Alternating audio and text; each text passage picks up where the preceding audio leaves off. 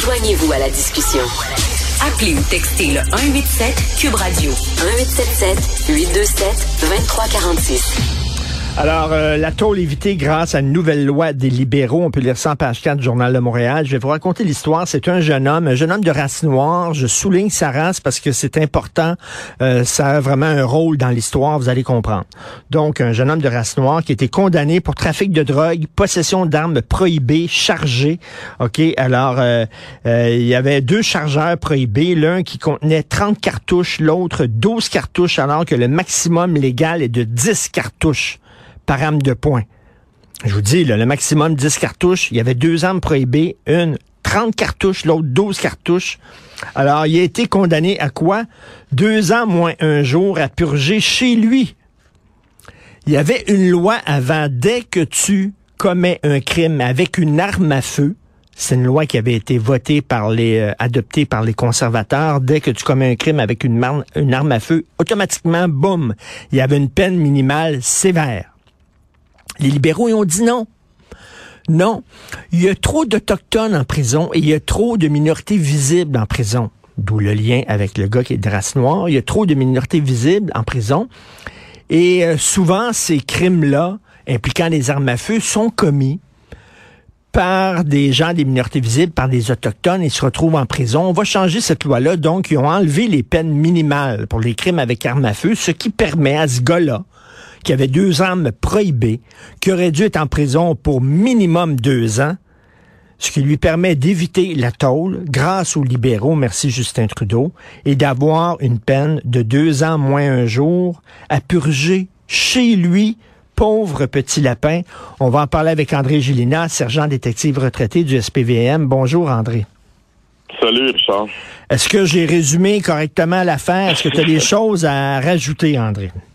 Ben, en fait, ce qu'il faut comprendre, c'est d'où ça provient aussi un petit peu ces cinq. En fait, ces cinq provient euh, de, de, quelques décisions judiciaires qui avaient de façon partielle invalidé un petit peu certaines peines minimales obligatoires parce qu'ils jugeaient que c'était excessif dans certains cas.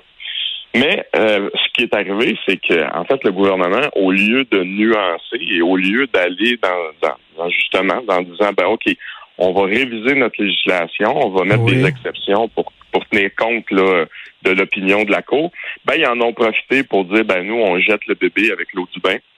Ils ont décidé d'abolir l'ensemble des peines minimales obligatoires.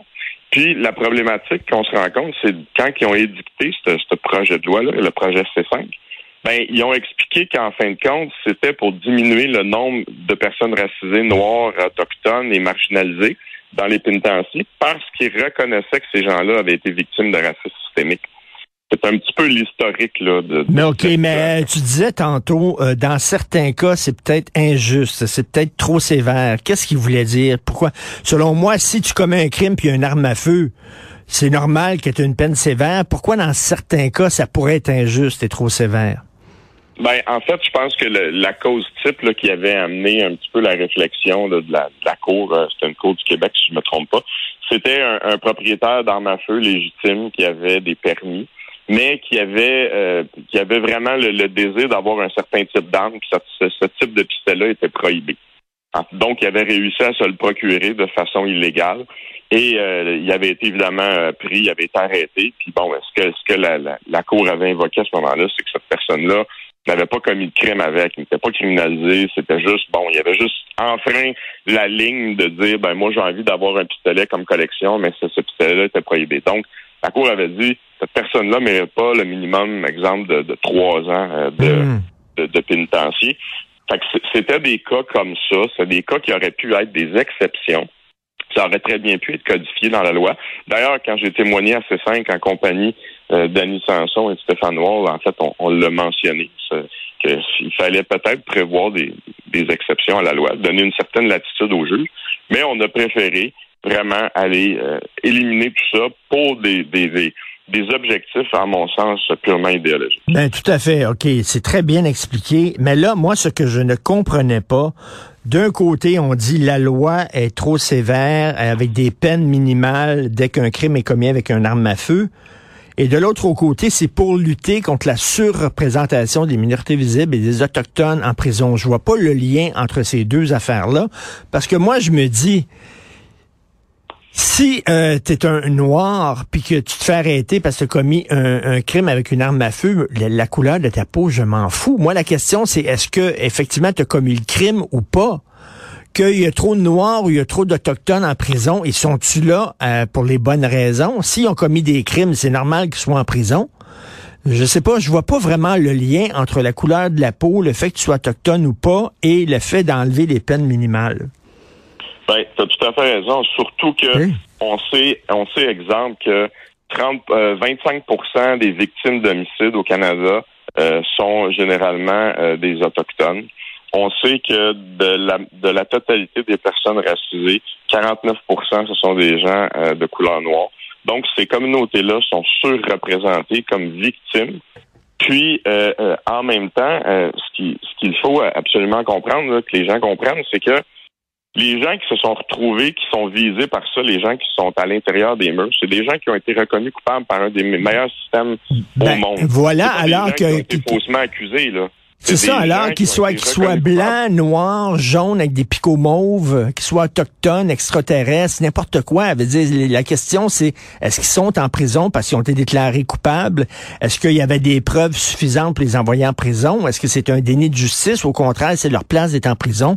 Le restant de savoir ils sont autochtones ou noirs, puis tout ça, je vois pas vraiment à quoi ça sert de faire ça. Ben, en, fait, euh, c'est exactement ça. Tu sais, la, justice, quand on regarde la représentation de la justice, c'est une statue avec un bandeau sur les yeux. Mmh. Et ça, ça fait justement amener le point, c'est que la justice devrait être égale pour tous. Mais c'est d'autant plus grave lorsqu'on regarde que la situation actuelle euh, à Montréal puis à Toronto, on a une épidémie de fusillade, d'utilisation d'armes illégales. Mais ça, ça va dans le même sens parce que ce qu'on se rend compte, c'est que les libéraux, accompagnés du Bloc et du NPD, ont voté pour C5. Et là, présentement, s'apprête à voter pour C21, qui se doit de, en théorie, régler le problème des armes de poing. Mais en même temps, ce qu'on sait, c'est que les statistiques nous disent, c'est qu'en 2021, et c'est la même chose pour les années euh, auparavant, environ 10% des armes de poing qui sont retrouvées sur des scènes de crime ou sur des perquisitions, qui sont des armes qui proviennent du Canada. Donc, le problème, c'est qu'il vient 90% de l'extérieur, des armes illégales, et c'est le cas du dossier qu'on discute aujourd'hui. Ce qu'on se rend compte, c'est que le gouvernement, appuyé du Bloc et du NPD, tente s'appuyer sur plein d'autres choses, sauf sur des faits pour prendre des décisions pour assurer la sécurité publique.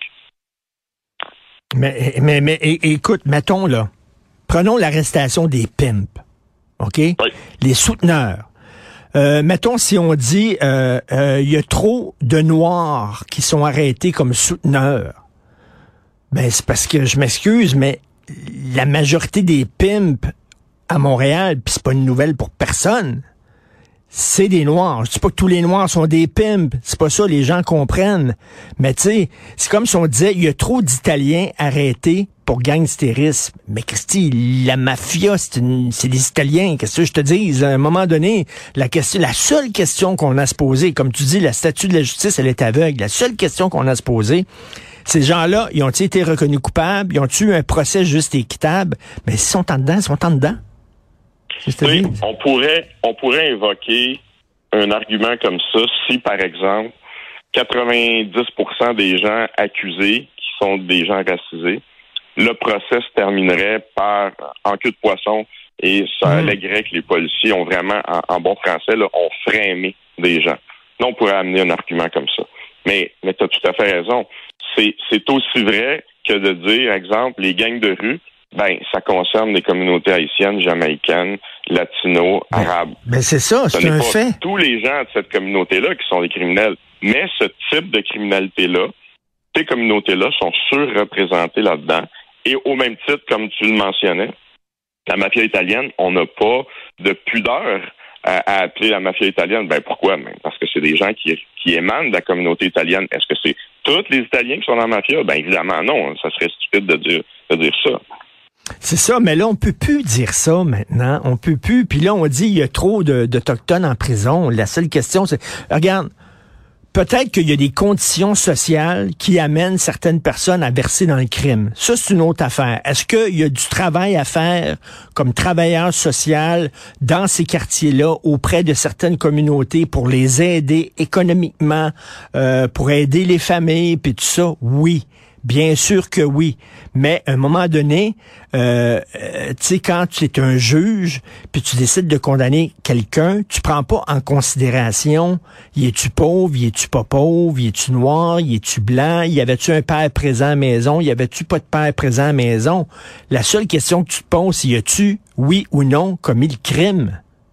Ben, c'est sûr et certain, parce que on regarde une chose là. Euh, c'est pas au juge et c'est pas à la police d'améliorer les conditions socio-économiques qui vont faire en sorte qu'un individu va soit tomber dans la criminalité ou, comme tu le dis, va décider de devenir un citoyen productif. Bon, évidemment, euh, c'est pas le rôle non plus des tribunaux d'arriver puis de dire, ben écoutez, ces gens-là sont devenus des criminels pour des raisons qui s'expliquent, comme tu le décris. Mais nous, à ce moment-là, au lieu de, de, de faire en sorte qu'on va les rendre des citoyens respectueux des lois, ben, on va tout simplement éliminer la loi, éliminer les peines pour faire en sorte que le problème n'existe plus d'un coup de baguette. Ça, c'est du nivellement par le bas. Là. Mais la rectitude politique, ça nous empêche de nommer les choses, de nommer la réalité. À un moment donné, qu'est-ce que tu veux, la réalité, c'est ça. La réalité, c'est ça, les Hells Angels, c'est des tremblés. C'est des Québécois tricotés serrés, c'est des Blancs francophones qui sont dans les Hells Angels surtout. C'est ça, c'est une réalité. Puis la réalité, c'est que les gangs de rue, comme tu le disais, c'est souvent des Jamaïcains, des Haïtiens, des Latinos, des, des Maghrébins. C'est la réalité. Mais là, si on peut plus nommer les choses, comment tu veux qu'on puisse vraiment intervenir correctement?